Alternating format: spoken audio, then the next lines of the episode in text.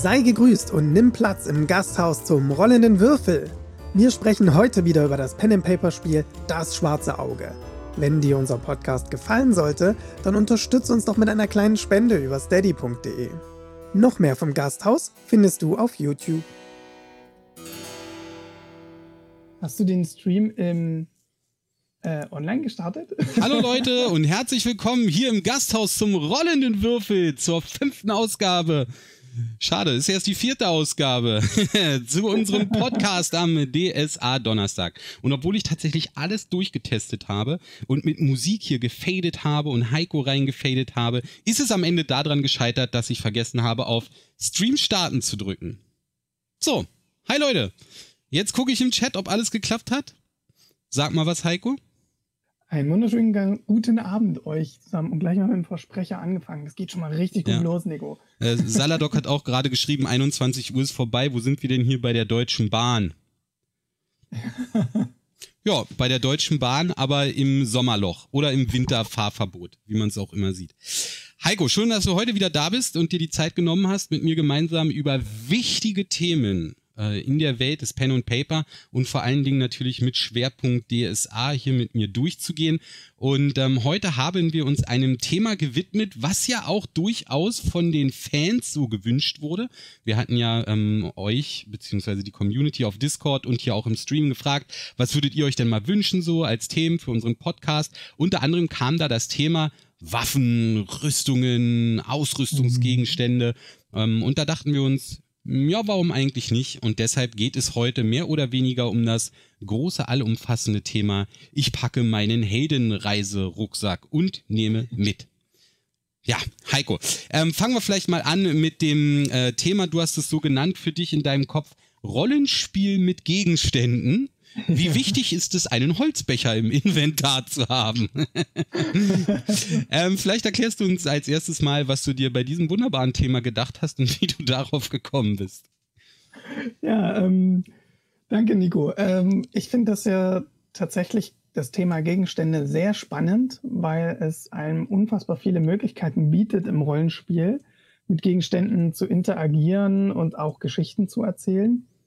Und gerade auch jetzt mit dem Beispiel, was ich da geschrieben habe, wie wichtig ist es, einen Holzbecher im Inventar zu haben, ähm, ist einfach der Gedanke, dass gerade auch die Gegenstände, die jetzt nicht Magic-Items sind oder irgendwie so krasse Funktionen haben wie Verbände oder Heiltränke oder irgend sowas, ähm, gerade die Gegenstände helfen einem dabei, den Charakter zu personalisieren und interessanter zu gestalten. Also wenn man jetzt mal so den Gedanke nimmt, äh, keine Ahnung, Nico, du spielst einen Dieb und du gehst in ein Gasthaus und klaust von irgendeinem äh, Reisenden da den Rucksack und dann ziehst du dich zurück und guckst, wirfst einen Blick in diesen Rucksack. Und das, was du da drin siehst an Gegenständen, verrät dir eine ganze Menge über die Person, die du gerade bestohlen hast. Ähm, und so kann man natürlich ähm, sag ich mal, auch seinen Charakter wunderbar zeichnen. Wenn ich jetzt sage, hat er einen Holzbecher dabei oder einen Trinkhorn oder einen Metallbecher oder ist der Holzbecher ganz besonders verziert? Ist da eine Widmung drauf oder nicht? Und all das äh, kann man dann im Rollenspiel ganz wunderbar verwenden. Ja, also ich, mir fällt da jetzt als Beispiel ein, zum Beispiel auch die Pfeife, die der Zuckerbäcker, ähm, Frosty hatte ja den zwergischen Zuckerbäcker gespielt, diese Pfeife. Das ist auch zum Beispiel so ein Gegenstand, die bringt regeltechnisch gar nichts. Also es ist jetzt nicht so, dass man irgendwie Pfeifentabak raucht, jetzt bläst man dem Ork ins Gesicht, dann ist der blind für zwei Runden und yay, sondern es ist ja auch so ein, so ein reiner Rollenspielgegenstand, den man halt benutzen kann, um seinem Charakter mehr Tiefe und mehr Realistik zu verschaffen. Zum Beispiel ein Kamm. Ich glaube, keiner unserer Helden in Staffel 1 hat sich jemals die Haare gekämmt. Never ever. ähm, hatte ich auch nicht aufgeschrieben ne, bei mir, sondern ähm, die meisten Helden, glaube ich, starten das Abenteuer mit Standard Reisegepäck 1, Straßenkleidung 1 oder vielleicht noch Straßenkleidung 2. Ähm, und ja. da fehlt dann so diese persönliche Note. Aber ich muss gestehen, ich finde das, äh, wenn ihr die Frage war, wie wichtig ist es, einen, einen Holzbecher im Inventar zu haben, ich glaube, da kommt es wieder ganz stark, wie eigentlich fast immer beim Rollenspiel, darauf an, was will die Truppe. Ähm, mhm. Anderes Beispiel aus meiner äh, Geschichtswelt und deiner ja auch, Dungeons and Dragons zum Beispiel, ist ja ein Pen and Paper, was eher so auf dieses Dungeon Crawling basiert. Also du gehst in einen Dungeon, tötest zehn Monster, tötest den Endboss, bist fertig, findest ein Magic Item, done. Ähm, da ist natürlich ganz, ganz wenig Platz für solche Art von Rollenspiel. Ähm, und ich glaube, das schwarze Auge ist so ein bisschen der Gegenentwurf dazu. Eigentlich bietet es Platz für alles, woran man auch nur denken kann.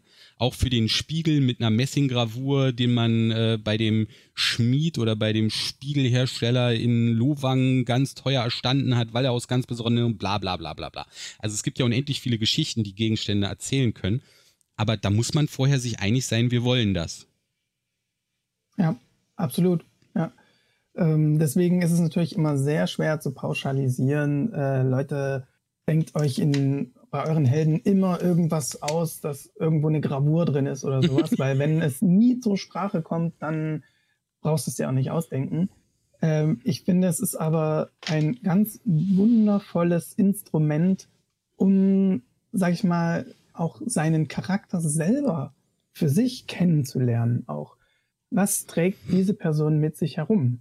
Also das ist äh, ja auch so, ich meine, es ist ja auch Ballast, was diese Person mit sich auf den Schultern trägt und so. Also ähm, und manchmal, ich weiß, du kennst es vielleicht auch, wenn man einen neuen Helden sich gebaut hat und man muss trotzdem erstmal ein bisschen warm werden mit diesen Helden. Ja, wenn man, sag ich mal, die ersten Runden mit diesen Helden spielt, ist man sich manchmal noch nicht so richtig sicher. Und ich finde, es hilft, wenn man dann sich auch über solche Dinge so ein bisschen Gedanken gemacht hat. Ja, stimme ich dir voll und ganz zu. Wobei ich auch sagen muss, ich habe auch persönlich nichts dagegen, wenn man so diese tieferen Charaktereigenschaften im Spiel erst herausfindet. Ähm, ja, vielleicht ein kleines ja. Beispiel dazu. Sagen wir mal jetzt Jan von Vier Winden in den ersten Folgen, da wusste ich noch nicht so genau und später fällt mir ein, jetzt könnte ich eine coole Geschichte erzählen, weil wir haben jetzt gerade mal so ein bisschen eine Reiseszene oder so und deshalb gebe ich ihm jetzt noch als Gegenstand mit eine Brosche seiner Mutter. So, weil mhm. die Mutter war krank und die, als sie sich verabschiedet haben, wollte die unbedingt, dass man noch was auf Reisen mitnimmt, was einen an, an die Mutter erinnert, so. Und ich finde, wenn man sowas nachträglich macht, weil einem gerade was Cooles dazu einfällt, finde ich das überhaupt nicht schlimm. Weil es sind ja, es geht ja dabei wirklich, wie gesagt, um, um Gegenstände, die keinen spielerischen Wert haben, sondern nur das, das Rollenspiel und die Tiefe eines Charakters bilden soll. Und da finde ich, ja. darf man auch als Meister den Helden ruhig mal erlauben, wenn sie zu einem kommen und sagen, ey, ich habe eine super Idee, aber dafür brauche ich jetzt unbedingt eine Zahnbürste. so, weil, denn why not? Wenn es irgendwie dazu beiträgt, dass die Charaktere realistischer wirken und mhm. ähm, halt auch mehr Tiefe kriegen und mehr Realismus kriegen, dann finde ich das völlig fein. Ja, absolut. Also ich kann mir gut vorstellen, dass die eine oder andere Runde nicht, dir nicht erlauben würde zu sagen, ähm, steht in deinem Heldenbogen nicht von Anfang an drin, diese Brosche, also hast du sie auch nicht. Aber man könnte ja dann genauso gut auch sagen, ja, aber in meinem Heldenbogen steht Holzteller drin und der Holzteller, der ist graviert. ja, ich, also ich finde es ganz schwierig, auch wenn, als ich mir meine Helden immer erschaffen habe, ähm, die Ausrüstungsgegenstände, da wirst du ja erschlagen. Also mhm. du wirst ja in DSA erschlagen mit den Utensilien, die du möglicherweise mit auf Reise nehmen kannst. Und ganz schwierig ist es dann immer wieder, das kennen wir alle von unseren Spielrunden, man ist in einem Wirtshaus, man hat seine Sachen abgestellt, dann bricht man am nächsten Morgen auf und man erwähnt nicht nochmal extra, was man alles in den Rucksack packt. Natürlich ist es aber schwachsinnig, dass du bei deiner Stadterkundung deinen Rucksack mitnimmst und dein ganzes Kochgeschirr bei hast und dein Zelt hast du bei und so weiter und so weiter. Sondern du teilst ja eigentlich als, als Mensch realistisch gesehen auch immer deine Utensilien eigentlich auf, packst du in den Schrank oder was weiß ich. Never ever denkt man da an alles. ja, ja, absolut. Ja, ja das, das, das kann dazu führen, dass dieses ganze Handling mit diesen Gegenständen eher anstrengend wird, als dass es Spaß macht. Ja. Wenn man dann jedes Mal dran denken muss, habe ich jetzt den Rucksack gepackt, was habe ich da drin mit oder nicht? Letzten Endes ist es natürlich ähm, der Meister oder die Meisterin in der Verantwortung zu sagen, ist es jetzt für die nächsten Kapitel der Geschichte wichtig, dass die Helden sich entscheiden, was sie mitnehmen oder nicht. Ne? Also vielleicht erinnert ihr euch an ähm, Staffel 1, da gab es einen Moment in Salzerhafen, da habe ich euch gesagt, was nehmt ihr mit äh, zu dem Fürstenpalast von Albio? Auf die, auf die Party. Auf die Party, genau. Das war so ein Moment, da war halt, da war es entscheidend für den gesamten Handlungsverlauf in dem Palast, dass man vorher weiß, was hat man dabei und was hat man nicht dabei. Und ja. dann finde ich es wichtig, drüber zu reden. Ansonsten finde ich, ist es nur Zeitverschwendung, wenn es eh keine Rolle spielt, ob du deinen Holzbecher dabei hast oder nicht. dann sollte man es auch erst gar nicht erwähnen. Vollkommen richtig. Genau. Also ich glaube, zusammenzufassend, wie wichtig ist so ein, so ein Rollenspielutensil. Er ist, es ist nur dann wichtig, wenn es auch eine Geschichte erzählt, würde ich zusammenfassend sagen, oder für die Handlung wichtig ist. Es bringt nichts, wenn ihr euch mit persönlichen Gegenständen überladet, ja, die ihr dann eh nie benutzt. Aber wenn ihr irgendwie Utensilien habt, die eine Geschichte erzählen können, die euren Charakter Tiefe geben können, dann finde ich, hat es durchaus seine ähm, Relevanz in diesem Spiel. Kommen wir zum nächsten Thema auf unserer Liste. Und zwar ähm, haben wir das zusammengefasst. Ich weiß, viele Leute hätten sich darüber wahrscheinlich einen eigenen Podcast gewünscht. Kommt vielleicht auch noch. Aber das Thema ist auch so allumfassend, dass wir jetzt heute nur mal es anschneiden wollen. Und zwar das Thema Nahkampfwaffen und Fernkampfwaffen. Ähm, mhm. Das gehört ja auch in jeden Reiserucksack rein, die Bewaffnung eines Helden. Da gibt's auch durchaus gerne mal Streitereien. Wie viele Bögen, Äxte, Zweihänder, Lanzen und Drachentöter man am Anfang seines Abenteuers auf den Packesel packen? Ähm, weil die Waffen natürlich auch extrem unterschiedliche Werte haben, extrem unterschiedlich mächtig sind und natürlich auch teuer. Ähm, und deshalb heute Nahkampf gegen Fernkampfwaffen. Heiko, ich weiß, du bist ein großer Verfechter der automatisierten Maschinengewehrbögen, weil Ladezeit für dich persönlich ein großer, äh, ein großes Ärgernis ist. Erklär uns doch mal vielleicht ein bisschen warum und was dir da so unglaublich gar nicht gefällt an diesem Vergleich Nahkampfwaffen und Fernkampfwaffen. Ja, ähm, vielleicht bin ich da auch ein bisschen Dungeons and Dragons geschädigt, weil da einfach das Thema Ladezeit äh, nicht wirklich existiert und man halt ballern kann. und ich muss tatsächlich sagen, als ich damals das DSA-Regelwerk aufschlug und anfing zu lesen, als ich dann an den Punkt Kampf kam und gelesen habe, wie lange diese Ladezeiten sind für Bögen und dann auch noch gelesen habe, diese, diese Zauberdauer bei Zauber, hm. das war tatsächlich ein kritischer Moment, an dem ich kurz überlegt habe, ob ich wirklich in DSA einsteigen will oder ob ich lieber bei D&D bleibe. Okay. Weil ich für mich persönlich, das ist meine ganz eigene Meinung, ist das so, sag ich mal, eher so ein Designfehler oder der für mich am wenigsten schönste Punkt an DSA. Also ich liebe DSA total, aber das ist wirklich der Punkt, wo ich sage, das ist mein größter Kritikpunkt, was mich am meisten stört, dass du halt ähm, im System implementiert hast, dass ein großer Teil der Spieler im Kampf einfach nur dasteht und nichts tut. Also quasi, man macht automatisch im System das Spiel langweilig, weil die dastehen müssen und laden müssen oder Zauberdauer haben und so. Und während die Nahkämpfer kämpfen, kämpfen, kämpfen, stehen die dann da. Hm. Ja, ich, ich verstehe das, was du meinst, aber ich, ich glaube, da haben wir ein ganz großes Problem allgemein im DSA-Kampfsystem. Weil wenn du das, wenn du jetzt mal, sage ich, davon ausgehst, dass ein Langbogen oder eine Armbrust jede Runde schießen kann, dann würde das mit den derzeitigen Schadenspunkten, die so ein Bogen anrichtet, natürlich überhaupt nicht mehr funktionieren, weil du den Gegner erschossen hättest, bevor der an dir dran wäre, glaube ich, im größten Teil. Das heißt, du müsstest den Schaden der Waffen reduzieren. Ansonsten wären Fernkämpfer zum, also wenn ich mir vorstelle, ein Langbogen schießt was? 100 Schritt. Wie viele Kampfrunden brauchst du, um diese 100 Schritt auf offenem Feld zurückzulegen? Ähm, wenn du rennst, sagen wir mal, du rennst 16 Schritt, das sind sechs Kampfrunden. Ja, wenn der ein Typ mit seinem Langbogen sechs Kampfrunden lang oder zehn Kampfrunden, vielleicht bewegt er sich dabei auch noch rückwärts oder so, wenn er acht Runden oder sechs Runden auf dich schießt, bevor du bei ihm ankommst, wie willst du den Kampf noch meistern? Also mhm. du bist ja, bist ja genau. weg. Da sprichst du ähm, den großen Vorteil von Fernkampfwaffen an, nämlich die Reichweite. Das ist halt der Moment, wo die Nahkämpfer rumstehen und warten müssen, bis die Gegner rankommen oder hinlaufen. Ähm, das ist, sage ich mal, da schlägt die Stunde der Fernkämpfer, gebe ich dir recht. Aber gleichzeitig hast du ja auch ähm, massive Nachteile. Also zum, zum einen, ein Nahkämpfer dem gehen die Waffen nicht aus. Der kann eigentlich, wenn du nicht unbedingt mit Strukturschaden spielst, endlos oft mit seinem Schwert zustechen. Ein Fernkämpfer hat aber immer begrenzte Munition. Ein Zauberer hat immer begrenzte Magie oder Kamalfähigkeiten, ist also limitiert in seinen Fähigkeiten. Und dann werden die auch noch gegängelt damit, dass die ständig warten müssen. Und mal ehrlich, wie viele Kämpfe hatten wir denn jetzt bisher in den anderthalben Jahren, in denen wir gespielt haben, wo Fernkampf äh, wichtiger war als Nahkampf? Ja, Moment, das liegt aber daran, dass du als Meister den Fernkampf verabscheut hast.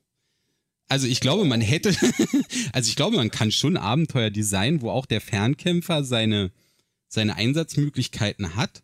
Und ich glaube zum Beispiel, dass der Fernkämpfer ist ja nicht auf den Bogen beschränkt, sondern der kann ja auch noch die Waffe dann wegschmeißen und ein Schwert ziehen ähm, wenn es denn wirklich zum Handgemenge ist, da ist er natürlich meistens nicht so gut. Aber ich, ich, ich verstehe, dieses, dieses Rumstehen ist doof, dieses Nachladen ist doof, weil man fühlt sich dann immer so, ja gut, okay, ich bin dran, einmal gewürfelt und wieder nachladen oder auf den Zauber konzentrieren. Ähm, aber im, im, im Bezug zum Realismus gesehen, weiß ich halt nicht, dann muss der ganze DSA-Kampf quasi überarbeitet werden weil sie haben das ja so schön in Sekunden aufgeteilt und Aktionen und so weiter und wie lange dauert es, einen Bogen zu, einen Pfeil zu ziehen und einen Bogen zu spannen. Das dauert halt länger, außer man ist Legolas, als mit einem Dolch zuzustechen. Ne? Also es, es hat halt nun mal seine, seine, seine Zeit und ich glaube, wenn man das realistisch betrachtet, ist das auch durchaus richtig, aber was wäre denn dein Vorschlag dann, wie man dieses Problem beheben könnte, um trotzdem eine Balance zu wahren? Ähm, also ich finde schon alleine dadurch, dass ja Pfeile als Ressource limitiert sind und Magie auch limitiert ist mit einer Ressource, müsste man entweder sagen, auch Nahkämpfer bekommen eine gewisse Ladezeit. Also zum Beispiel, wenn du jetzt einen Zweihänder hast, der so richtig schwer und groß ist, könnte man genauso sagen, den kannst du auch nicht im Sekundentakt zuschlagen, weil der groß und schwer ist. Also könnte man zum Beispiel sagen, okay, dann haben die, können die vielleicht nur alle zwei Runden angreifen oder so. Dann hätte man das ein bisschen mehr ausgeglichen. Oder aber man sagt, oh, danke Philippe. oh, gerade. Ja, vielen, vielen herzlichen Dank. Äh, für, für die Spende gerade. Ähm, oder du sagst so, ähm, als Fernkämpfer nach dem Motto, äh, du könntest theoretisch sofort meinetwegen in der zweiten Runde schießen oder so, aber wenn du länger wartest, kannst du halt deine Trefferwahrscheinlichkeit erhöhen oder sowas. Ähm, Zielen sozusagen. Ja, genau, so könnte man das, finde ich, ein bisschen balancen. Ich finde einfach, klar, Realismus spielt bei DSA eine größere Rolle als bei D&D, aber ich muss auch sagen, wenn ich Realismus will, äh, dann gehe ich arbeiten. ähm, ich spiele Fantasy, weil ich ja dem Realismus entkommen will. ähm, das heißt, ich persönlich pfeife da ein bisschen drauf, dass das realistisch ist, dass ich als Fernkämpfer halt dann mal mit einer Armbrust 16 Runden dastehe, ähm, um dann vielleicht doch vorher noch irgendwas machen zu können. So. Ich glaube, eine Armbrust ist bei DSA tatsächlich einfach nur, die schießt du ab und dann schmeißt du sie weg. Also ja. es ist einfach nur so ein, außer du bist wirklich im Krieg und hast dann deine Linien vor dir, aber ansonsten ist es, glaube ich, wirklich, äh, ja, nach, also schießen, wegschmeißen und, und ein Knüppel drauf oder was auch immer. Ja, äh, ja, ja. finde ich sehr interessant, die verschiedenen Meinungen. Also ich persönlich finde zum Beispiel die Zauberei ähm, in DSA sehr mächtig und finde es gut, dass sie teilweise warten müssen. Wenn ich mir überlege, ein Beherrschungsmagier könnte in jeder Runde einen Banbaladin, Horiphobus, äh, Blitzdich Find, Fulminictus, Ignis Faero oder was auch immer ballern. Überleg dir mal der Ignis Faero Feuerball, ja, mit dem du mich getötet mhm. hast mit einem Angriff, den könntest du jede Runde schießen. Dann stellst du den Magier da vorne hin, der macht zack, zack, zack. Da bist du nicht mal dran, du bist Asche. Der ist aber auch so teuer, der Zauber, der macht den wahrscheinlich auch nur einmal oder höchstens zweimal. Dann ist er nämlich leer. Ja, aber es ist ja auch schon ganz schön reich, ausreichend, wie man gesehen hat. Also ich weiß nicht, ich finde ich finde dieses Thema Balancing im Kampf in, in allen Pen- und Paper-Spielen sehr, sehr schwierig, weil das, ich glaube, das war schon immer in, in allen Computerspielen auch. Also egal mhm. wo du, wenn du verschiedene Waffengattungen reinnimmst in ein Spiel, wird es immer sehr kompliziert, das zu balancen. Sei es World of ja. Warcraft oder, oder DSA, Dungeons and Dragons. Sobald Magie auf Dolche, auf Pfeil und Bogen trifft und dazu noch ein Reiter, irgendwo hört es dann, glaube ich, auch auf, dass es überhaupt möglich ist, das zu balancen, weil es mhm. einfach schwierig, glaube ich, ist. Gut. Ja. Ähm, Nahkampf versus Fernkampfwaffen. Ihr könnt uns dazu übrigens gerne eure Meinung mitteilen, entweder hier im Chat oder natürlich auch bei uns auf dem Discord-Server. Da finden reichlich Diskussionen dieser Art und Weise statt. Oder twittert uns einfach unter dem Hashtag DSA Donnerstag eure Meinung zum Thema Fernkampf gegen Nahkampf. Vielleicht unterhalten wir uns dann beim nächsten Mal über den Rüstungsschutz in DSA, was so ein Full-Plattenträger macht, nämlich nix. Aber äh, also das nervt mich zum Beispiel, ne? Das finde ich, wenn da so ein Typ mit Rüstungsschutz 7 rumkommt und ich gucke, was macht mein Dolch für Schaden? Oh, 1W6 plus 2, ja, juhu. Was ja. ein Schwachsinn, Alter. kann ich einpacken und nach Hause gehen. Na gut. Äh, anderes Thema vielleicht für einen anderen Tag. Dann kommen wir zum nächsten Thema auf unserer Liste. Gegenstände als Herausforderung. Heiko, heute hast du mich mit deinen Themen ähm, beglückt. Deshalb, bei dem, als ich das gelesen habe, Gegenstände als Herausforderung, da habe ich tatsächlich überlegt, was will er von mir? was ist das? Worum geht es bei Gegenständen als Herausforderung? Fast Bierstemmen wird sicherlich nicht sein. Nee, nee, nee. Ähm, das bezieht sich wieder ein bisschen auf meine Interpretation von Pen and Paper. Für mich ist unser Pen wunderschönes Pen and Paper Spiel, dass wenn man mal das gesamte Rollenspiel drumherum wegnimmt und nur das reine Spielsystem nimmt, ist es ja für mich eine Art Ressourcenmanagement-Strategiespiel sozusagen. Und Aha. man hat ja sehr, sehr viele verschiedene Ressourcen, mit denen man haushalten muss.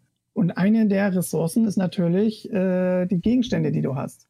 Sei es, dass du Heilkräuter hast, sei es, dass du äh, Verbände mit dir rumschleppst oder was weiß ich, Papier, wenn Lysander als Autor schreibt oder so. Ähm, das heißt, das ist alles Ressourcen, die du irgendwann irgendwie verbrauchst oder natürlich durch Zukaufen oder durch Quests gewinnen oder so ähm, immer neue Gegenstände dazu bekommst. Und die musst du natürlich managen. Und das kann man auch als Meister für sich nutzen, indem man daraus eine Herausforderung baut. Also sprich, ähm, man steckt die Helden ins Gefängnis und entledigt sich erstmal so aller Gegenstände, der Klassiker. Oder das untergehende genau. Schiff am Anfang eines Abenteuers. Ja, genau. Oder äh, was weiß ich, ähm, einer der, ein, ein Questgeber erkrankt ganz schlimm und du musst aber jetzt äh, die Heilpflanze XY finden. Dann ist deine Herausforderung, einen Gegenstand zu finden und den Gegenstand mhm. zu betreuen, vielleicht auch dafür sorgen, dass der haltbar gemacht wird, bis ihr zurückkommt oder so. Ähm, so kann man halt Gegenstände auch nutzen und aus denen irgendwas machen. Oder dass ich zum Beispiel in Staffel 1 hatte ich dir diese, diesen Magierstab, nee, es war die Kugel, diese Magierkugel gegeben. Und dann ja. entwickelte sich in dieser Kugel ein ganz eigene Side-Story mit Side-Quests und so ähm, aufgrund dem, was alles in dieser Kugel drin war. Ne? Also so kann man natürlich auch einen Gegenstand nutzen, um aus diesem Gegenstand eine Herausforderung an sich für diese Spieler zu gestalten. Also das klassische Quest-Item. Ja, sozusagen. Oder dass du halt eine Story drumherum baust und diese Story dann sozusagen nutzt als Herausforderung. Was Weil es ist ja alles, ist ja alles so ein bisschen so, ähm, letzten Endes geht es ja am Pen and Paper auch viel darum, ähm, dass man als Meister seinen Spielern eine Herausforderung stellt und die müssen diese Herausforderung überwinden und weil sie die überwinden, sind sie Helden. Weil wenn sie die nicht überwinden werden, wären sie keine Helden. Ähm, und so kannst du halt denen auch entsprechend eine Herausforderung in den Weg stellen, weil sie genau gerade nicht den passenden Gegenstand zur Lösung des Problems haben. Da muss man dann als Meister aber auch sehr genau Bescheid wissen, was die Helden bei sich haben und was die Helden nicht bei sich haben und da kommen wir ja dann schon wieder so ein bisschen auf den Punkt, auch was Rollenspiel mit Gegenständen betrifft. Also als Meister gibt es ja einen Wust an Informationen, den man beachten kann, soll oder sogar muss. Und das Inventar der Heldentruppe ist da tatsächlich eines der wichtigeren, ähm, ich sag's jetzt mal, ähm, Grundstücke, die man äh, begehen muss. Denn wenn man sich natürlich eine Quest ausdenkt, wie du es gerade gesagt hast, das einen bestimmten Gegenstand erfordert, sei es ein Schlüssel, Ja, das ist der, der Klassiker, du läufst durch eine Höhle, durch einen Dungeon, da ist eine verschlossene Tür, eine Geheimtür, was auch immer. Die Helden müssen den Schlüssel finden. Oh nein, einer der Helden hat einen Dietrich bei. Hm. Stehst du ganz schnell vor dem Problem als Meister, verdammt, wie schaffe ich das jetzt, dass die Dietriche kaputt gehen? Ah, die ja. Probe ist erschwert um fünf, weil es ist ein ganz schwieriges Schloss. Ähm, ja. Oder das Problem, es soll ein, ein, Abenteuer sein, wo es sehr dunkel ist und wo man viel mit Sinnesschärfe und Tasten arbeiten muss. Wenn dann natürlich ein, ein Held dabei ist, der eine magische Leuchtekugel bei hat, das ist auch wieder sehr schlecht. Also da muss man als Meister wirklich schon sehr gut Bescheid wissen über die Reisesäcke seiner Kameraden, weil ansonsten kann diese Herausforderung ganz schnell nach hinten losgehen. Absolut, absolut, das stimmt. Und wenn ich dann gerade, ich, ich, zum Beispiel Verbände. Verbände ist für mich so ein Thema ganz für sich. Ähm, ich habe das mhm. Gefühl, jeder hat immer Verbände bei. Ich weiß gar nicht, ob das damals im Mittelalter tatsächlich so eine Sache war, dass jeder Held sterile Verbände permanent mit sich mitträgt. Ähm, aber ich glaube, das gehört so heutzutage in das Grundrepertoire eines jeden Heilkundenbewunden null egal. Ich habe zehn Verbände bei, weil kann ja trotzdem klappen. Ähm, oder, oder äh, der Klassiker, der Krieger, der kein Waffenpflegeset bei hat, gibt es dann das gegenteilige Stück. So, ja, ne? Ja, also ich, das finde ich ganz, ganz schwer. Und gerade dann, wenn man überlegt, was, was man für Hindernisse einbauen will, ähm, da muss man schon gut Bescheid wissen, was sowas angeht. Also ich finde es auch gerade noch das Schwierigkeit bei DSA wieder, das habe ich ja vorhin schon angesprochen, dass es gibt einfach so ein Wust und ein, ein Klotz an Gegenständen, wie halt auch in der richtigen Welt, Gottes Willen, was es alles gibt, ja. Mhm. Nadel und Faden für drei ja. Kupferstücke und so weiter und so weiter. Super schwieriges Thema, finde ich. Was du ist musst denn? ja nicht alles nutzen, aber äh, es gibt dir ja die Möglichkeit dazu, es zu nutzen.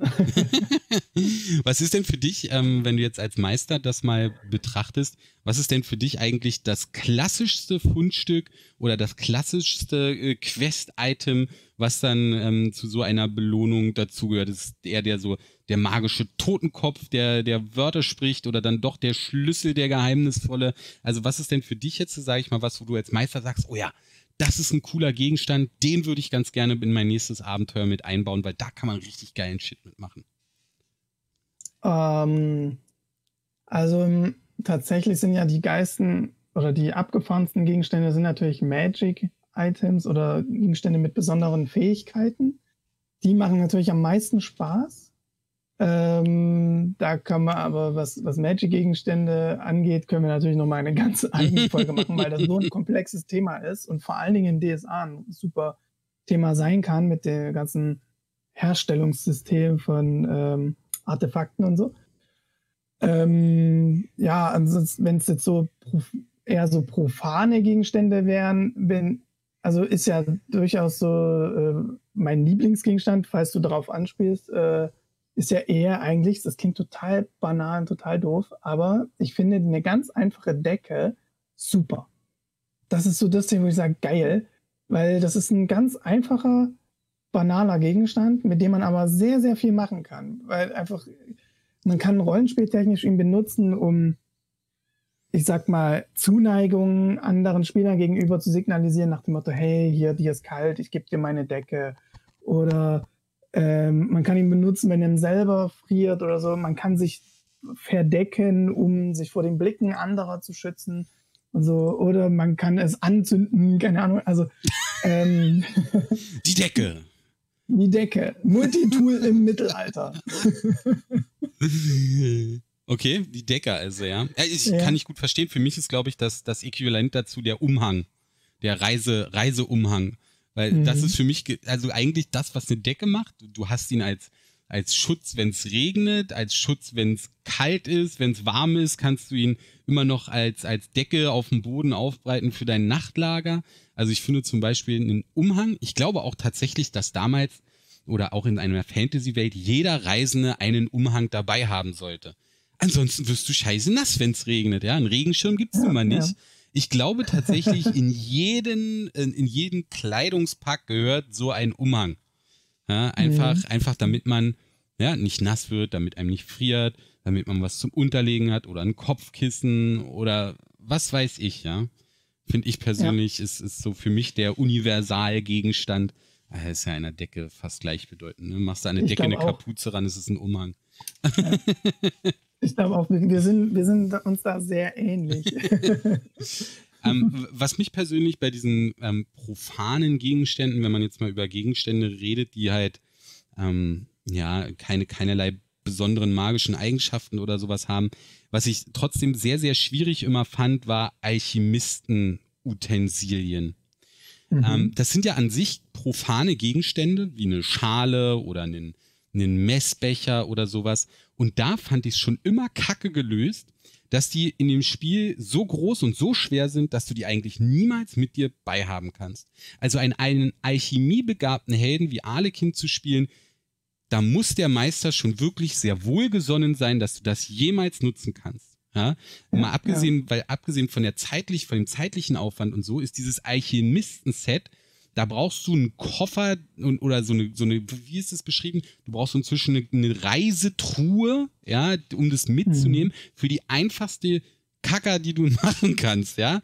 Da reicht nicht ja. einfach so eine kleine Schale, nee, die Schale muss so sein und, und Bunsenbrenner und hier und da. Und ich finde, da hat DSA also zu hohe Hürden den Helden in den Weg gelegt, um manche Berufe sinnvoll zu machen. Ja. ja und bei der Aber Alchemie nervt mich nervt mich mega. Also ich, ich finde, dass, dass mit der Alchemie, ähm, immerhin haben sie, sag ich mal, sind sie den Spielern entgegengekommen, indem sie gesagt haben, das einfachste Alchemielabor ist eine normale Küche. Weil die findet man ja tatsächlich noch in seinen Abenteuern noch recht häufig. Aber äh, in einer einfachen Küche kannst du halt keine komplizierten Heiltränke, Zaubertränke, sonst was äh, wirklich herstellen. Oder du bist halt so super geskillt in Alchemie, dann kannst du das wahrscheinlich auch in der Küche. Aber ähm, die Hindernisse sind extrem hoch, da gebe ich dir recht. Ne? Eigentlich müsste man dann sich notieren als Alchemist, wo ist denn hier diese, die, diese Hexe, die wir neulich getroffen haben? Wo wohnt die denn? Wo hatten die Kann die mich mal mitnehmen? So. Ja, also ja. Ich, ich glaube, über Alchemie zum Beispiel oder über nutzlose Berufe kann man einen ganzen einen Podcast filmen, weil zum Beispiel bei der Alchemie, was, das, das hat sich ja so krass verändert. Die Tränke sind sowas von nutzlos und du brauchst ja eine gute Küche, du brauchst gute Utensilien, dann muss die Probe gelingen und wenn du keine Magie reinsteckst, ist es völlig egal, die Dinger sind immer Sch Schrott. Also hier mit diesen, mit diesen tollen Heiltränken, die dir 1W6 Leben wiederbringen, da ist, da ist wirklich, da investierst du 30 Dukaten in den Heiltrank, der dir 1W6 plus 2 Lebenspunkte bringt. Ja. Da gehe ich doch immer lieber zum Heilzauberer nebenan, der macht mich voll für 30 Dukaten, weißt du? Also, also ich finde gerade da diese, dieser ganze Alchemie, die wurde so abgewertet und das fand ich mhm. gerade, also ich, das stört mich, ihr, ihr merkt, ich echauffiere mich da ein bisschen, aber ich fand das Thema der Alchemie immer so super spannend in das schwarze Auge, weil es so viele Möglichkeiten gab mit den verschiedenen Kräutern und den verschiedenen Rezepten und mit den Berufsgeheimnissen und hiermit dann. Du konntest als Meister auch dir einfach ganz schnell ganz viele neue Sachen ausdenken einfach, ja. Und mhm. heutzutage, ich meine, was war denn das in Salzer, ja? Ich gehe ich gehe mit 10 Dukaten in die, in die Apotheke, krieg einen Heiltrank, tada, ein W6, eine 3 gewürfelt. Juhu! Juhu, mir geht's wieder super. Ja. Das sind drei Astralpunkte. Das ist nicht mal eine Nacht schlafen. Ja, für einen Heiler ja. ist es nicht mal eine Nacht schlafen und dafür zahle ich 10 Dukaten. Na, herzlichen Glückwunsch. Teuerste Nacht ever, ja? Ja. Ich glaube, das ist, das ist so ein bisschen auch daran geschuldet, dass Regeneration im DSA 5-Regelsystem was extrem Wertvolles ist. Also, ne, brauchen wir, ne, brauche ich ja dir eigentlich nicht erzählen. ähm, irgendwie, also das war auch so ein Ding, was ich, wo ich erstmal tief schlucken musste, als ich von D&D Comments in DSA gelesen habe, wie jetzt? 1w6 pro Regeneration bei D&D ist es so, dass wenn du schläfst, bist du faktisch äh, voll. Also dann bist, dann bist, du wieder voll. So, und wie jetzt dann nur einen Würfel würfeln. ja, crazy. Ne? Also das ist schon echt ein Riesenunterschied. Aber ich gebe dir recht, auch ähm, so die Kräuter und die Alchemie insgesamt ist jetzt nicht so das krasse äh, Multitool, was man sich so vorstellt. Ne? Aber ähm, ich glaube, dass es allgemein das Handwerk in DSA ist eher so fast schon eher so ein Rollenspiel-Ding, als dass es wirklich dazu dient, den Charakter starke Fähigkeiten zu geben. Ich meine, denk mal Holzverarbeitung zum Beispiel. Na, Moment, warte mal auf nächste Genuss? Woche. Oh, okay. okay, okay. Also bei Holzbearbeitung, da fallen mir gleich ganz viele Sachen an. Zum Beispiel ein Palisadenbau, ein Haus, das repariert werden muss, eine Brücke, die instand gehalten werden muss. Ähm, ja, ja. Aber dann brauchst du ja erstmal ein Orkendorf, das äh, niedergemacht wird, damit du dich dann entsprechend austoben kannst, ja? Ja, da hast du natürlich vollkommen recht. Ja. Ja. Ja. Äh, über, also, übrigens, nochmal zu dem Thema, um zurückzukommen, wir sind ja jetzt sehr weit abgeschweift. Eine meiner Lieblingsgegenstände übrigens auch die Angel. Ach so, echt? Ja, Warum das? die Angel. Na, weil du eine Angel, die ist, die kannst du eigentlich immer bei dir haben. Wer so eine, so eine Angelrouten aus der heutigen Zeit zum Beispiel kennt, die kann man so zusammenstecken, dann ist das mhm. eine Angel. Ähm, also die kannst du überall hin mitnehmen, die ist nicht schwer und die, du brauchst ja eh immer irgendwo Wasser, was zu trinken und ganz in jedem Wildnisabenteuer gibt es irgendwo einen Fluss und Fische angeln. Weißt du, dieser, dieser doofe Spruch, äh, gibt einem Menschen einen Fisch und der überlebt für einen Tag, bring ihn bei zu fischen und er ernährt sich sein Leben lang. Oder so mhm. ähnlich, ich bin mhm. mir nicht ganz sicher. Ja. Ähm, und das finde ich super cool. Ist auch ein super billiges Talent zum Lernen. Und eine Angel, wenn man auf Reisen ist, in der Wildnis, hast du ausgesorgt. Ja. Immer was zu essen dabei. Immer frisch. Finde ich gut. Aber ich mag ja auch Angeln im normalen Leben, also von daher Aha. ist vielleicht auch äh, ein bisschen weit hergeholt. Weißt, weißt du, wo ich sehr gelacht habe, als hm? ich das gesehen habe äh, oder gelesen habe im DSA-Universum? es gibt tatsächlich als, als Gegenstand äh, und als Waffe eine, ein Stück Seife in einem Handtuch. So Gefängnisklatsche mäßig. Ja, das ist so und klatsch eine drauf.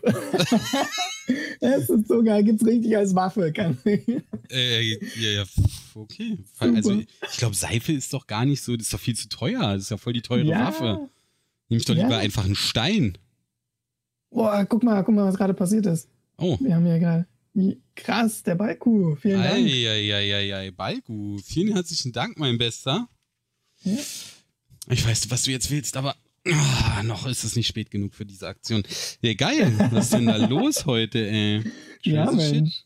Ähm, gut, Heiko, ich habe übrigens mal Discord durchgelesen. Wir haben heute oh, tatsächlich okay. wieder sehr, sehr viele Zuschauerfragen, die im Laufe der Sendung bisher reingeflattert sind.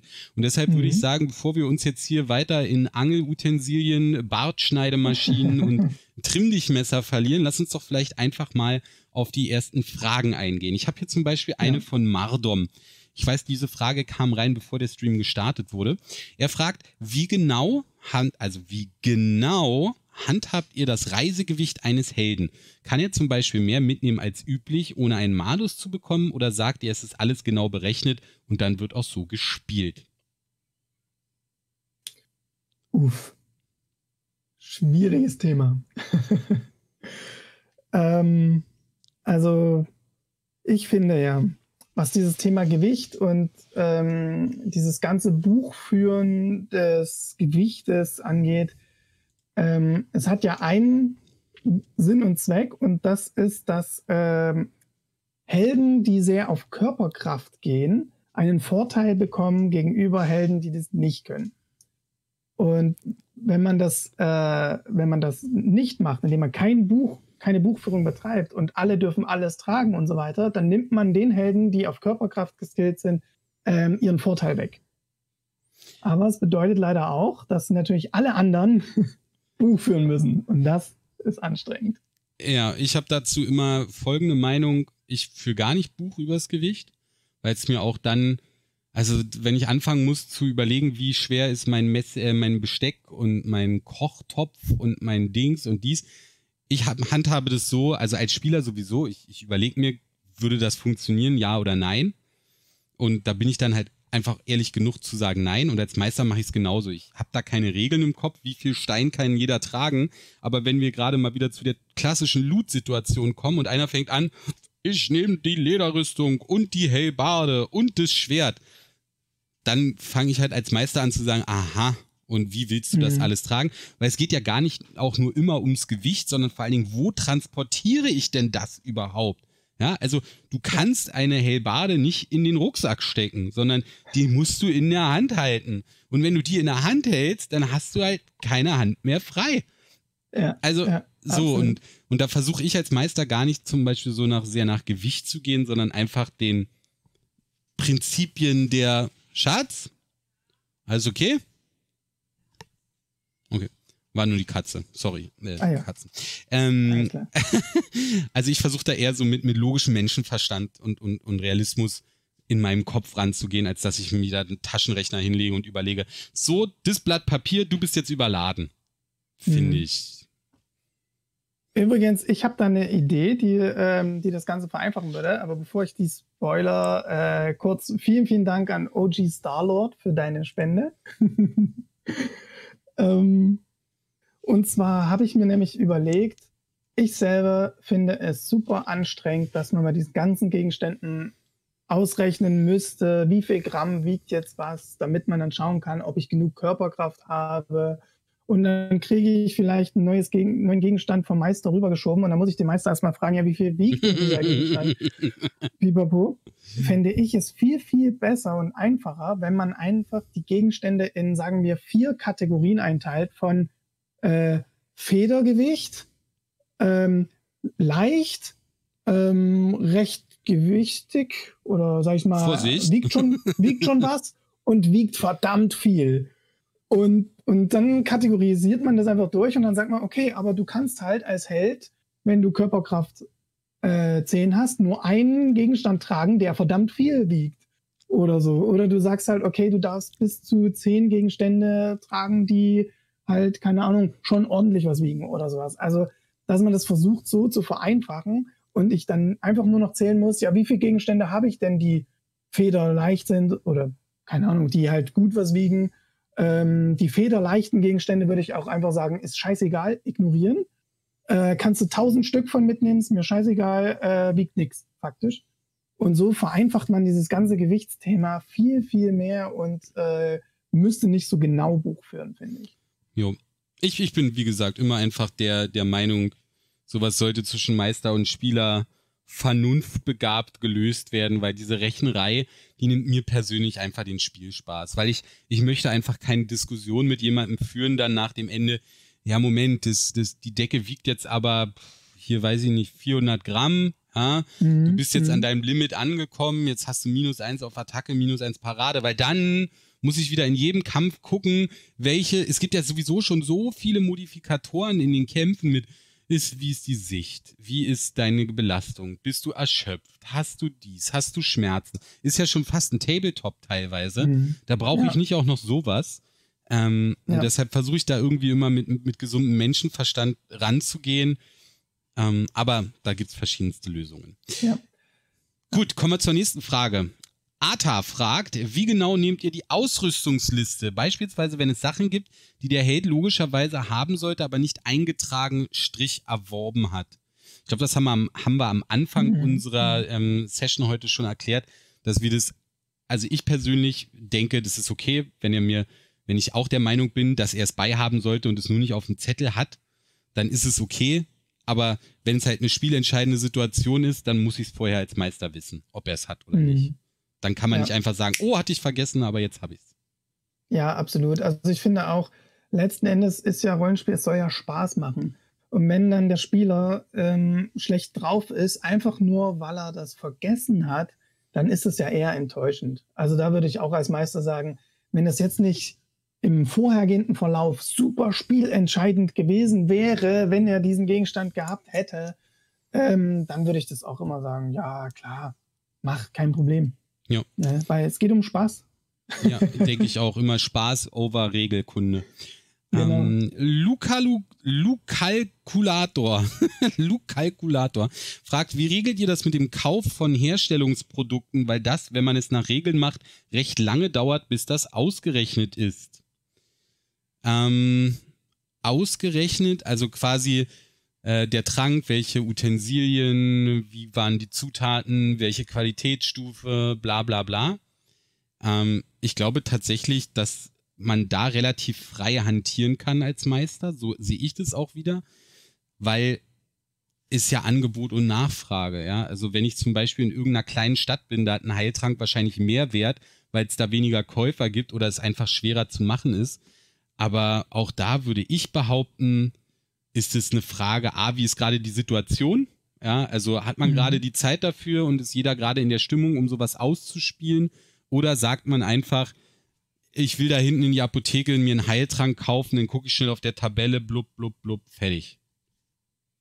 Er, er spricht ja vor allen Dingen auch die, ähm, die Herstellungsprodukte an, oder? Also ja, ähm, sowas wie Mana-Tränke, Heiltränke, oder? Ja, äh, man kann das aber auch so interpretieren wie die Fiole, die du brauchst, um deinen Her Mana-Trank herzustellen. Oder? Ähm, so, so lese ich das vielleicht. Also letzten Endes finde ich, wenn man, wenn es, sollte deine Frage jetzt darauf abziehen, auf diese Produkte, die du brauchst, um etwas herzustellen, dann finde ich, ist es eher so eine Sache, dass der Spieler gut vorbereitet sein sollte und dann einfach dem Meister sagt, hier, ich will hier gern Heiltrank brauen und ähm, ich würde jetzt gern mal in die Apotheke gehen, mir eine Fiole holen, würde laut Regelwerk drei Silber kosten. Oder so. Dass der Meister nicht erst äh, überlegen muss, äh, Fiole, äh, keine Ahnung, habe ich jetzt nicht nachgeguckt. Ist sie äh, aus Glas oder aus Kristall? ja, genau, sondern dass der Spieler einfach top vorbereitet ist und sagt, hier, ich habe es nachgeguckt, drei Silber oder so. Ne, dann, dann, stört das den Spielfluss auch nicht. So. Ja, ich glaube, das ja. kann man auch wieder zusammenfassen mit, ich mag das, was den Spielfluss nicht unterbricht und was die Stimmung nicht zerstört. Ja, wenn man gerade mitten in irgendeiner coolen Szene ist, dann kann ich nicht anfangen, eine Stunde in der Tabelle nachzugucken, was da jetzt die Herstellung einer Ritterrüstung kostet, wenn ich da noch zusätzliche Lamellen einbaue und so. Denk dir lieber einen Preis aus, der dann vielleicht nicht hundertprozentig richtig ist, damit es weitergeht. Ja. Da ist aber halt immer wichtigster Faktor, ist immer ehrlich sein. Ne? Also ähm, ich weiß, die, ihr seid alle ehrlich, aber ich möchte es trotzdem betonen. Ähm, ich finde, man darf nicht in diese Falle treten und sagen heimlich, ach, weil mir noch ein Silber fehlt, deswegen schummel ich jetzt mal das Pipapo, ähm, weil dann wird's unfair. Und vielleicht würde ich dann eher sagen, ähm, schlag doch mal vor, dass du vielleicht noch irgendwas machen kannst, äh, um dir den letzten Silbertaler noch zu verdienen. Mm. Oder so. Ne? Ähm, das, ist, das ist ja dann die Herausforderung, die man sich ja quasi erkämpft und erarbeitet. Da habe ich schon wieder schlimme Gedanken in meinem Kopf. Ähm, ja, ja. Munix fragt, reicht euch bei der Ausrüstung Ware von der Stange oder individualisiert ihr lieber an Werten und Aussehen? Äh, schwierig. Also ich glaube, an, an Aussehen kann man immer gerne machen. Haben wir bisher allerdings doch nicht so viel Wert draus gelegt, ähm, mhm. weil es dann halt auch natürlich immer wieder dazu führt, dass du es dann vergisst. Ja, also je genauer du einen Gegenstand beschreibst und je extravaganter dieser Gegenstand ist, desto schlimmer wird's, wenn du das dann vergisst. Ja. Und ähm, das sind so viele Details, die man dann einfach sich merken muss. Ich meine, klar, es ist cool, wenn ich meinen Zauberstab beschreibe mit, mit wie der, wie der stilisiert ist und die einzelnen Silberfäden da runtergehen. Aber letztlich ist es einmal wichtig und danach spielt es A oft keine Rolle mehr und B, wenn es eine Rolle spielen sollte, hat man es wieder vergessen. Mhm. Ähm, mhm. Finde ich schwierig. Und bei den Werten, da muss man bei DSA aufpassen, weil die Steigerung der Standard-Schadenspunkte eines Schwertes eine unfassbar starke Schmiedekunst voraussetzt. Mhm. Oder war zumindest früher so? Ist es immer noch so? Ähm, ich, also unfassbar stark weiß ich jetzt nicht so genau, aber du, es, es kostet schon wichtige Materialien und so weiter und Fähigkeiten. Ähm, und so richtig viel Steigerung ist auch gar nicht drin. ähm, aber ich finde, das ist halt schon wieder cool, wenn es dann richtig eine Quest wird, eine Herausforderung zu sagen, ich will jetzt ähm, Metall XY kriegen und dann zum Schmied ABC kommen, um dann dieses supergeile Schwert zu bekommen, weil dann ist es mir was Besonderes wert, so ungefähr. Also das macht dann schon Spaß, sage ich mal. Aber wenn man das dann so, ja, ich sag mal so nebenbei mal mitmacht, ist es eher so, so lala. Also dann würde ich auch eher sagen, äh, dann lieber von der Stange und schnell weiter, als dass man sich da jetzt irgendwie in Details ähm, verliert. Genau, ja. Äh, Saladog fragt, man fühlt sich ja erst nach und nach in den Charakter ein und weiß erst später, was man so dabei hat. Ich investiere am Anfang immer einige Silberlinge in Krimskrams. kleine Dinge ohne regeltechnische Auswirkung, die so lange undefiniert bleiben, bis mir klar wird, dass ich natürlich einen Würfel dabei habe, weil es zum Charakter passt. Was haltet ihr von so einem Ansatz? Finde ich super. Das war auch, glaube ich, das, was ich am Anfang ähm, unserer äh, Szenen oder unseres äh, Talks heute erwähnt habe, dass mir selbst es auch oft so geht, dass ich erst im Nachhinein irgend, mir irgendeine coole Geschichte zu meinem Charakter einfällt, warum er jetzt ausgerechnet einen Gegenstand beihaben sollte. Und wenn der halt nicht hart ins Spielgeschehen eingreift, sondern nur rollenspieltechnisch dient oder, oder jetzt von, mir aus, um im Gasthaus mal Karten zu zocken oder so, finde ich das super. Finde ich vollkommen richtig ja. den Ansatz. Finde ich auch eine super Idee. Ja. Solange der Würfel keine regeltechnische oder, oder Handlungsrelevanz äh, besitzt, finde ich das super. Wenn die aber jetzt gerade in dem Moment einen Würfel brauchen, dann würde ich das als Meister verbieten. die nächste Frage von Yuki. Erübrigt sich die Frage nach der Waffe nicht aufgrund der Werte in den Talenten, die du hast? Verdammt, da habe ich jetzt den Bezug verloren, wann diese Frage gestellt wurde. Die Frage nach der Waffe. Die Frage hm. nach der Waffe. Ich würde die Frage jetzt einfach mal mit Ja beantworten. Kommen wir vielleicht später nochmal drauf. Ähm, ja. Weiß ich jetzt gerade nicht mehr genau, wann und in welchem Zusammenhang. Lars Vollbracht, ich weiß, ist off-topic, aber so als Meister, was haltet ihr von den Zaubertricks und insbesondere die Option, diese zu verstärken, kostet dennoch nur ein ASP? Ähm, ist wirklich off-topic, deshalb ganz kurz. Ich, ich fand die Zaubertricks in DSA 5 komisch und zu stark. Ich finde die merkwürdig. Echt also, zu stark? Ja. Okay. Also ganz ehrlich, dieser Bauchredner-Trick, der nur einen ASP kostet, da kann ich mir Millionen Situationen vorstellen, wo das gut funktioniert. Das ist ja. Also sagen wir mal an, eine Wache verfolgt dich und hinter ihm erscheint auf einmal ein Ruf: Stopp! Oder Halt! Oder was weiß ich was. Das kann so krass viele Auswirkungen haben. Für ein ASP gelingt immer, musst keine Probe machen, finde ich super. Der böse Blick, hier der eiskalte Blick von dem Magier aus Lowang, also bitte. Das ist ja, das ist ja schon, mhm. also je nachdem, wie man die Auswirkungen spielt, aber finde ich für eine ASP ohne Probe ist genauso wie mit den, ähm, mit den geweihten kleinen Wundern. Die kann man auch an so vielen Stellen ganz, ganz toll einsetzen. Ähm, aber ja. Hm, ist ein bisschen off-topic, deshalb wollen wir uns nicht zu, zu ja, sehr also reinsteigern. Also, ne? also ich finde die nicht so stark, einfach weil äh, ASP und so ist ja eine, echt eine Mangelware in DSA. hm. ähm, und als jeder Punkt ist halt viel wert. Ich glaube, ehrlich gesagt, wir haben bisher Bauchreden immer ein bisschen falsch gespielt. Ähm, aber äh, ich bin, also man darf ja nur wirklich nur ein Wort sagen und so und dann schränkt sich das schon sehr ein und die Reichweite ist auch begrenzt und so. Und äh, dieses Wort hören ja auch äh, bestimmte Leute im Umkreis und so. Also ähm, ja, ich finde, es gibt sehr viele Zaubertricks, die eigentlich gar nicht so geil und so spannend sind, ähm, die sondern hauptsächlich eher rollenspieltechnischer Natur sind. Ähm, ich meine, denkt man jetzt zum Beispiel an Zamino, dass er sich den Bart äh, unterschiedlich rasieren lassen kann mit Hilfe eines Zaubertricks. Also das ne? finde ich zum Beispiel auch voll krass. Was du da krass. rollenspieltechnisch für Eindruck beim normalen Volk schinden kannst. Also, finde ich, finde ich mega gut. Okay. Finde ich, finde ich super cool. Und der Dämonling, hallo, kommt ein einfacher Dorfbewohner vorbei, da brauche ich gar keine Überredenprobe mehr machen. Hier, guck mal, mein Dämon, jetzt mach gefälligst, was ich. Vielleicht lande ich hm. auf dem Scheiterhaufen, okay, aber. Ähm, ich glaube auch. Äh, gut, wir, wir, versteifen uns. Also wir sind verschiedener ja, Meinung, ja. halten wir fest. Ja. Okay. Ähm, der Gimbi fragt, wie verfahrt ihr als Meister? Char mit Rauchkraut und Pfeife, Lebensmittelration und Verbrauchsmaterial. Muss man stringent abstreichen oder kann man dem Spielschuss, Spielfluss geschuldet laufen lassen? Ähm, muss man unterscheiden. Ich finde, Pfeifentabak brauche ich kein, kein Buchführung drüber, aber Lebensmittelration sehe ich zum Beispiel komplett anders weil ich finde, das ist eine Sache, die kann und sollte in einem Abenteuer immer eine Rolle spielen, weil das ganz viele Talente umfasst, wie Fährtensuche, Tierkunde, Fallen stellen. Da kann man ganz viel mitmachen mit der, mit der mhm. Jagd ums Überleben, also Wasser finden, Nahrung finden.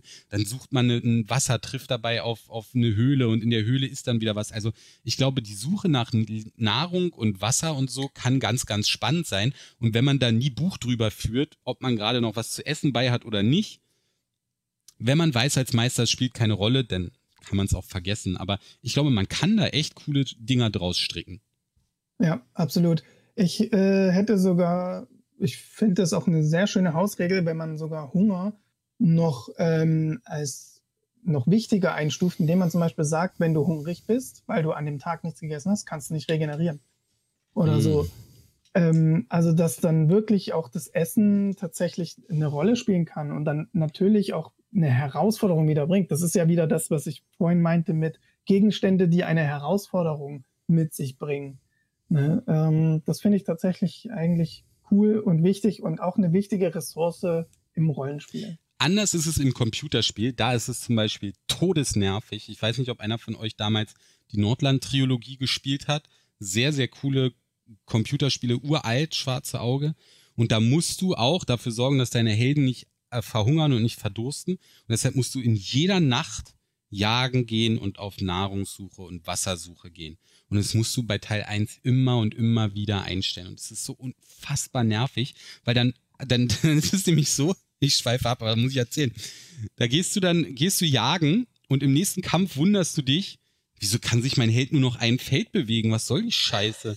Ist der schon wieder krank geworden? Nee, da war dein Jäger in der Nacht so erfolgreich, dass der scheinbar zehn Braunbären erlegt hat und dein Held Nummer eins so viel Fleischration in den Rucksack gepackt bekommen hat, dass er nicht mehr laufen und kämpfen kann.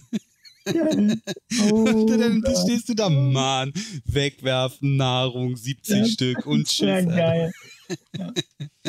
Also, ich, ich, finde, vielleicht darf Nahrungssuche nicht dazu führen, dass man vom eigentlichen Spiel abgelenkt wird, ähm, dass man nicht mehr vorankommt, aber es sollte schon so viel Rolle spielen, dass es äh, Rollenspielszenen beeinflusst. Also keine Ahnung, dass du dann halt doch nicht so gut bist in Betören überzeugen, weil dir eigentlich die ganze Zeit der Magen. Äh, ja, das finde ich.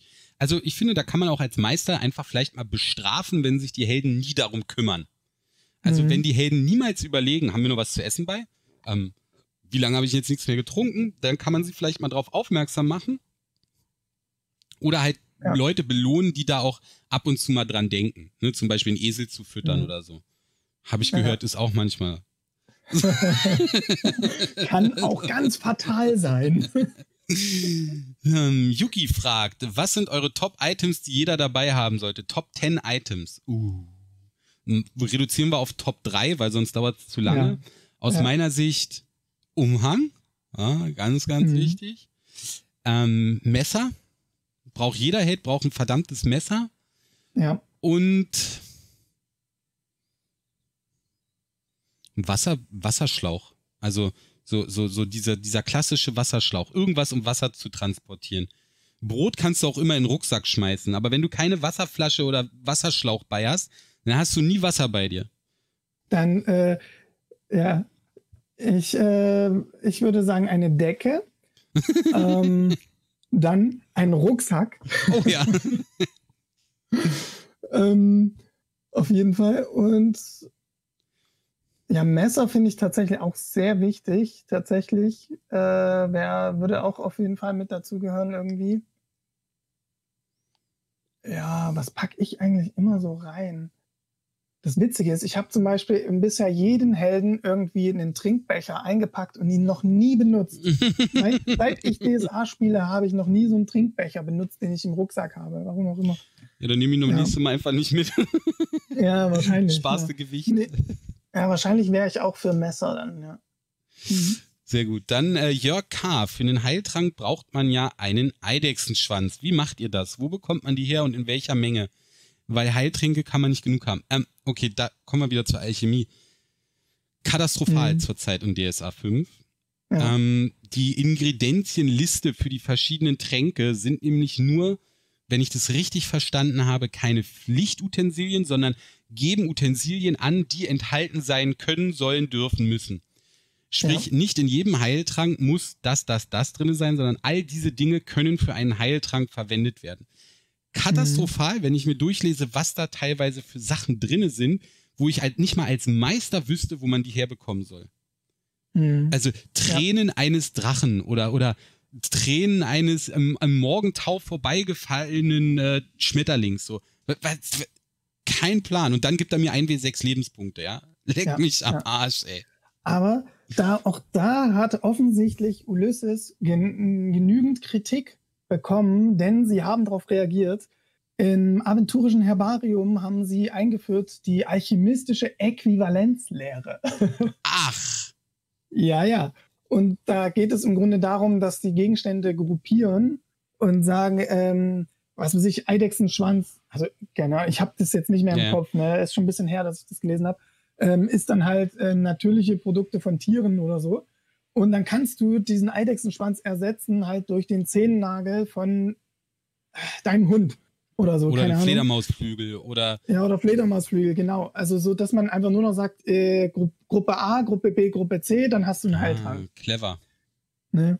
Ja, und das finde ich dann, das hilft schon durchaus. Aber ansonsten sehe ich das genau wie du, diese Beschreibung. Ich habe die mir auch durchgelesen, habe gedacht, was? Ja, vor allem das war so dumm. Also ich habe ja damals DSA 1 und 2 gespielt und in DSA 2 war das so klar definiert, was in diesen Tränken drin ist. Und es waren halt auch Sachen, die man wirklich finden und kaufen konnte.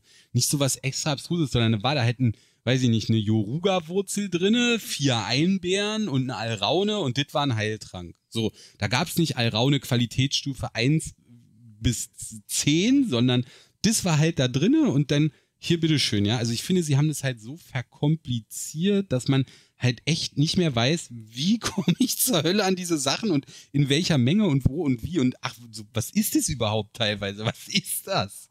Ja. Also, ja. ja. Absolut. Also mir hätte es auch gereicht, wenn da einfach nur steht, ähm, zwei Teile aus Kategorie A, ein Teil aus Kategorie B, äh, fertig aus. Ja. Und, und dann musst du nämlich nur noch auch Buch führen, müsstest du dann in deinem Inventar auch nur noch, ich habe zwei Pflanzenteile, drei Tierteile oder so. Ja, also von mir aus noch Heilpflanze der, oder Giftpflanze oder sowas. Ne? Ja, Aber, oder so, genau, ja. ja. Also das, das stimmt, das macht das Ganze dann viel spielbarer auf jeden Fall. Ja. Schattenträumer fragt, und das sollte dann auch die letzte Frage für heute gewesen sein, weil wir sind schon zeitlich wieder gut im, im Schritt. Ähm, wie geht ihr mit dem Geld der Charaktere um? Oh, Heik Heikos Lieblingsthema. Versucht ihr sie knapp bei Kasse zu halten, um Druck aufzubauen? Nein. Nein. Oder seht ihr das entspannt, damit auch Waffen und Heiltränke drin sind? Heiko, erzähl doch mal, was, wie stehst du dazu? Ah, ja, ich weiß. Eines meiner Lieblingsthemen.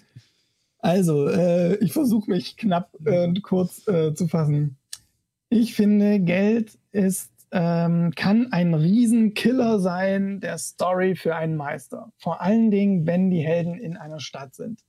Weil du dir in der Regel in einer Stadt mit Geld sehr viele Abkürzungen kaufen kannst, die, wenn der Meister das nicht auf dem Schirm hat, dafür sorgen können, dass dir die, die Story total gekillt wird. Ähm, deswegen bin ich da sehr, sehr vorsichtig, was das angeht. Ähm, lieber lasse ich die Helden knapp bei Kasse und habe damit eine knappe Ressource, die wiederum dazu führt, dass es Herausforderungen gibt, ähm, als dass ich die Helden mit Geld überschwemme. Als Beispiel, ähm, Staffel 1 im Fringenglashof, keiner von euch hatte genügend Kohle, um sich sein Essen zu bezahlen. Was habt ihr gemacht? Ihr musstet euch was einfallen lassen. Also habt ihr beim Koch anschreiben lassen. Ihr habt bei Lysander anschreiben lassen. Und dann hilft mir das als Meister natürlich, dass ich sagen kann, ja, der Koch ist jetzt vielleicht schlecht gelaunt für euch oder gibt euch kein Essen mehr oder ihr müsst für den Koch irgendwas tun, damit ihr dann das nächste Mal wieder Essen kriegt oder die Liste abbauen könnt und so.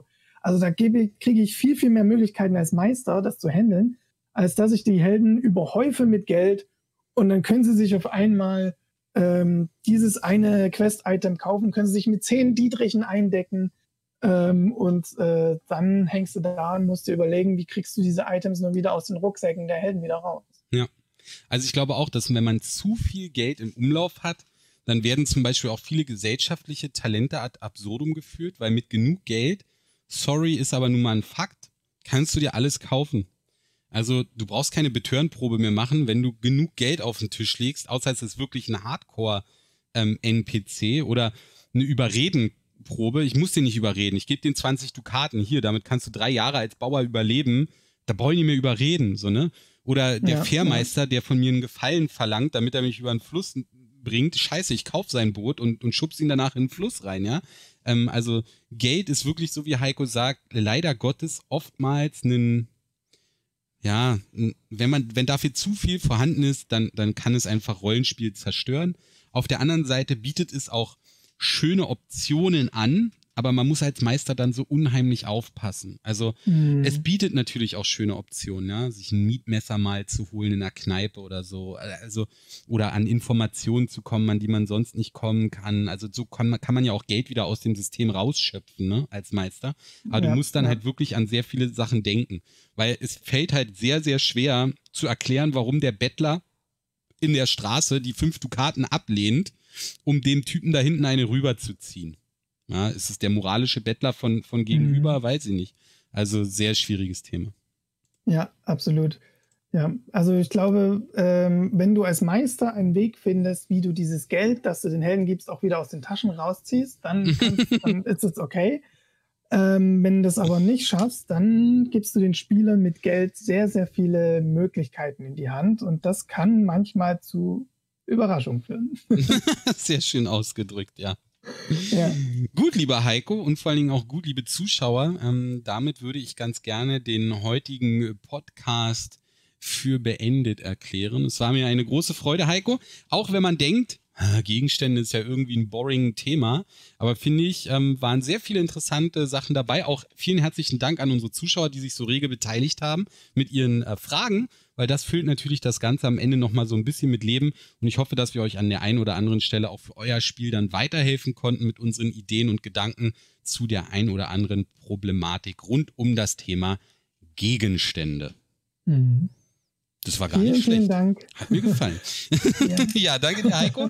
Äh, danke, liebe Zuschauer. Und ähm, wenn ihr wissen wollt, wie es bei uns weitergeht oder euch auch einfach mal vielleicht mit dem Rest der Community unterhalten wollt, kommt doch bei uns auf Discord vorbei. Dort könnt ihr euch mit den anderen äh, DSA ähm, Fans unterhalten über die Themen, die euch auf dem Herzen liegen. Da findet ihr Gleichgesinnte und die Atmosphäre ist eigentlich auch immer schnieke.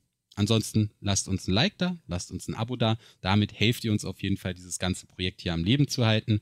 Und äh, wenn ihr nächstes Mal natürlich hier wieder einschaltet. Nächste Woche beim nächsten DSA Dienstag. Heiko, deine letzten Worte. Es war mir ein wundervolles, fröhliches Kuchenessen mit dir, Nico. Und mit euch da draußen natürlich auch. Also dann macht's gut, einen schönen Abend euch.